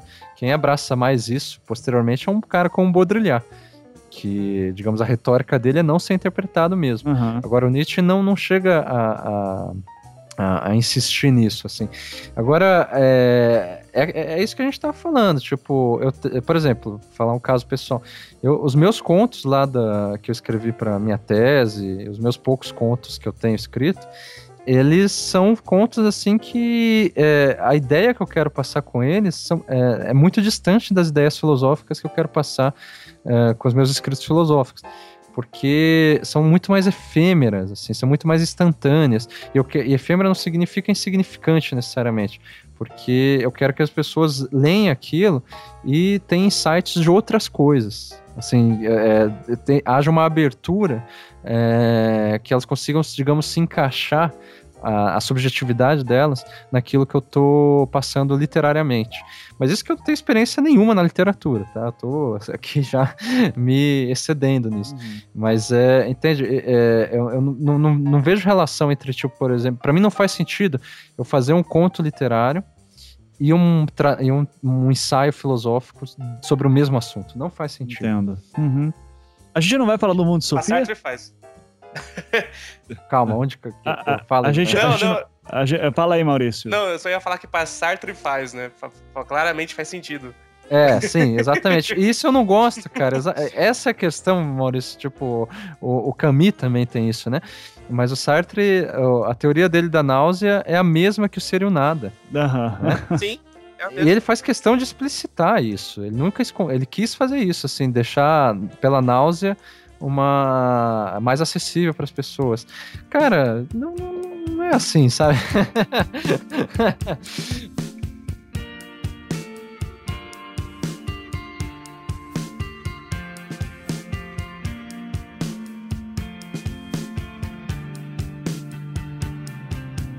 Tá, mas a minha pergunta. A minha pergunta é: e o Mundo Sofia? Cara, eu acabei de ler assim, o Mundo Sofia, acho que eu li um pouco antes do, de terminar o seu livro. Uhum. É, achei muito interessante, assim, como, como introdução para uma pessoa que não tem é, relação com a filosofia de nenhuma forma, assim. Uhum. É uma história da filosofia que, que, que, se pauta, na verdade, é, o Mundo Sofia é uma história da filosofia, né? Mas é, ela é contada, né? dentro de uma história ficcional, que é a história de uma menininha e de um uhum. pai, né, que vai, que vai é, através de cartas, vai introduzindo os autores e e conversando com ela sobre, sobre a história da filosofia. É, eu, eu li o Mundo Sofia quando estava no colégio, assim, tal. Então, na época, como um bom adolescente revoltado, eu não gostava de nada, né? Então, mas hoje em dia eu vejo um valor legal na, no Mundo Sofia, justamente por, por, por ser esse, esse a, conteúdo pedagógico da história da filosofia, né? É, e uhum. colocando, problematizando numa personagem, assim, tal. E, e o poder que eu acho legal da, é, mais uma vez, da literatura é esse lance de que eu posso me identificar com uma personagem que está tendo contato com esses uh, autores, e daí, claro, isso é guiado por um autor também que está pensando por cima, é, que tem controle e tudo, mas eu me identifico, eu consigo me identificar com uma personagem mais fácil do que com um autor teórico, né? Então, uhum. uh, a potencialidade da, da ficção nesse sentido eu acho interessante, né? De, eu me vejo naquela personagem levantando os mesmos questionamentos e, e isso me é mais agradável como introdução a, a, um pensamento filosófico do que em uh, do que se eu fosse ler direto Kant, por exemplo, né? Tem... Sem dúvida. Mas daí eu diria que o, o, o, cinema, ele, nesse, nesse, nesse linha de raciocínio, é muito mais eficaz, né? Aham, né? sim, é, mas é... Mas, é, Ou um videogame. Mais ou menos, né, Becari? Porque, assim, tem aquela velha discussão da questão do tipo, uh, o cara sempre... Aquela discussão básica, né, do, ah, o cinema é, estragou a visão que eu tinha daquele filme, né? O, a adaptação ficou uma merda. Porque... É, mas eu posso dizer que o Mundo de Sofia estragou Nietzsche, por pode, exemplo. Pode, pode. pode. Tá certo. Como que eu, eu realmente acho isso. É, estragou muita coisa da filosofia, mas eu não condeno o mundo de Sofia por causa disso, que é uma abertura, né? Uhum. Então, não, eu acho que para também... ensino médio, um livro de filosofia é ótimo, assim. Eu, é, um mas aí jovens, né? Sim, sim. Exatamente. E daí, nesse, nesse raciocínio, inegavelmente, o cinema é mais eficaz, a, o videogame cada vez mais eficaz nesse sentido, mesmo que a gente possa dizer, ah, estragou a adaptação, né? Tipo, ou um teatro. É, enfim, mas eu tô falando no sentido, um musical. É, eu tô falando no sentido de que eu li o livro, eu montei as imagens na minha cabeça e daí fazem uma adaptação do, do cinema e, e a, a imagem que eu tinha na minha cabeça era muito melhor, tirando o Iluminado porque é um livro de merda e o filme é foda. Né? Então. Mas então, daí é questão de gosto de novo, né? Ah, claro. Isso, é, é, a literatura não é a melhor forma. Uhum. de maneira geral, assim. É... Não, não, não existe mais esse negócio de literatura, de arte superior à outra. Cada uma vai ter a sua. Ter a sua Exatamente. E, e, de fato eu tenho um gosto muito maior. É, eu me vejo é, assim, tipo, mais criativo mais, enfim, é, eu consigo me expressar mais quando eu vejo, assim, ao invés do livro do Mundo de Sofia ou coisa parecida, ou um filme que vai tratar da história da filosofia, quando eu leio mesmo, né? Aí, claro, tem exceções, né? Tem filmes que me levantam questionamentos filosóficos que eu nunca vi na filosofia por exemplo. Assim como tem é, livros, eu, enfim, eu gosto muito de Milan Kundera na literatura, que eu acho que tem assim um conteúdo filosófico muito mais profundo do que vários filósofos que eu já vi e tal. E daí eu me identifico bastante. Então, né, a questão é que assim, há uma tendência, de fato, a popularizar a filosofia. Eu acho isso ótimo. Com o mundo, por exemplo, o mundo de Sofia, fazer esses programas e tal. Eu mesmo já pensei, e de repente eu faço isso um dia, de fazer uma filosofia para criativos, por exemplo, e tal. Uhum. É, só que isso é, é, só uma questão de uma, uma preocupação, talvez até social, né? de é, fazer as pessoas se iniciarem na coisa, assim. Agora, prazer individual mesmo, né? Cada um vai encontrar na culinária, qualquer coisa assim. E o resto é silêncio. Exatamente. Essa é a questão. Para finalizar, já que a gente está com uma hora e meia aqui, é... a grande questão é passar do silêncio para fala, uhum. sabe? Tipo, ou para fala ou para imagem. É... ou para, enfim, passar da, do, do vazio existencial para algum tipo de, assim, você não é um vazio necessariamente, mas assim, você tem algum sentimento que pode ser até alegre, tá? Mas ele está silencioso porque você não sabe expressar aquilo. Então, nesse ponto, literatura e filosofia se convergem. Eles fazem falar isso, uhum. né? Que bonito. Então, tipo, é, eu acho que isso que, assim, eu tenho mais é, investigado filosoficamente, assim, é esse poder da imaginação é, de, de que daí vai ser transcrita em várias obras artísticas, né? Esse poder de re, redescrever o mundo, ressituar a gente para é, cada pessoa, que quando ela vai ler e vai é, ativar esse processo imaginativo, ela compreende a si mesmo em relação ao mundo, em relação à obra que ela está lendo, e daí nisso que se dá a criação estética. Uhum. É, quando você tem essa a, a reflexo, como se fosse um espelho é, de mundos, e daí você instaura uma proposição de mundo particular a partir disso. Né?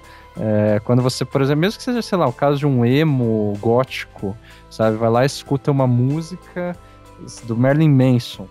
E daí o cara fala: Meu, isso aqui é minha vida. Na verdade, não é a vida dele, ele tá inventando a vida dele a partir disso. Mas ótimo, ele conseguiu se situar aí, uhum. entendeu? Ele conseguiu, enfim, ter um processo de criação estética só escutando o Merlin Manson. Então, essa eu, eu, acho que é uma forma da gente, que eu entendo pelo menos a relação entre literatura, filosofia, cinema, uhum. É, e se eu citei Shakespeare, uh, antes ali falando do O Resto é Silêncio, uh, é. cito também Eclesiastes agora, dizendo tudo é vaidade, né? É, no Eclesiastes também diz que né, é, nada de novo debaixo do sol. Exato. É. você pode criar tudo o que você quiser, ter o maior ápice transcendental criativo, todo mundo morre debaixo do sol. Né? é, isso é da Bíblia, isso né? É. A, Bíblia, a Bíblia é foda, cara. A Bíblia é um. É, é como, como, dizia meu amigo do, do mestrado, ele dizia, cara, a é. Bíblia é um puta livro bom. É isso aí. É, literatura e filosofia. Agora, esse, só pra, por curiosidade, esse do Shakespeare, qual que era a citação mesmo do que ele fala? Do, do silêncio é, no o, final. É no Hamlet. É, Hamlet. Isso, o Hamlet, Hamlet morre é. e daí fala e o resto é silêncio. Isso. É. Eu acho que tem. É, eu não lembro exatamente dessa fala, mas é muito bonito. É muito bonito, sim. sim. É, tem aquela famosa, né, da, da Macabeia também, né? E, tipo, hum. é, a, vida, a vida é um conto contado por um. Ah, é, cara. É muito foda essa citação. Outra. A vida é um conto é, de um homem. Como que é? é? Um cadáver adiado. Bom, já tô confundindo com o Fernando Pessoa. Não, eu tô dizendo, é tipo, a vida é, a vida é um conto contado. Segura aí que eu, te, eu tô com o livro do Shakespeare aqui do lado. Vai lá. Mas pra finalizar, hein? Finalizar, né? Pera aí, que eu, eu tenho em algum lugar vida. Eu tenho um livro ótimo aqui que é, é Livro de Citações de Shakespeare. Da hora. Para estressado. É. Aqui, ó, Macbeth, ato 5, cena 5. A vida é apenas uma sombra ambulante, um pobre palhaço que por uma hora se empavona e se agita no palco, sem que depois seja ouvido. É uma história contada por idiotas, cheia de fúria e muita barulheira, que nada significa. Nossa, arrepio. É, é foda. mas, eu, mas a tradução tá diferente. Eu gosto do cheia de som e fúria. É, som, som e fúria. É, é, é muito mais intenso. Muito mais foda, né? Nossa, bom, eu conheço a gente finaliza, né? Chega. Eu ia ler uma passagem aqui do Proust, mas eu vou deixar só no post. Isso, beleza. Porque não dá pra, pra disputar com ele. é, daí é... Viu? Literatura é mais foda. Pronto. Mas Proust é literatura, caralho. Ah, não, de novo. Se for pra...